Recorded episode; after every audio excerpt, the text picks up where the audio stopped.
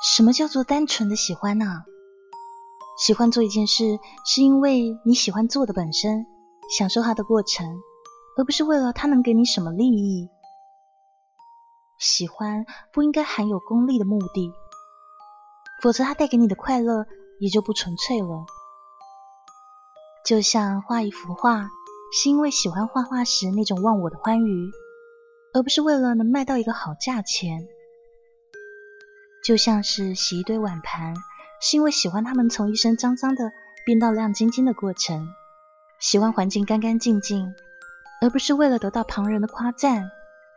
甚至，就像爱一个人，是因为喜欢在爱的当下那种单纯只为对方付出的美好，而不是为了得到被爱的回报。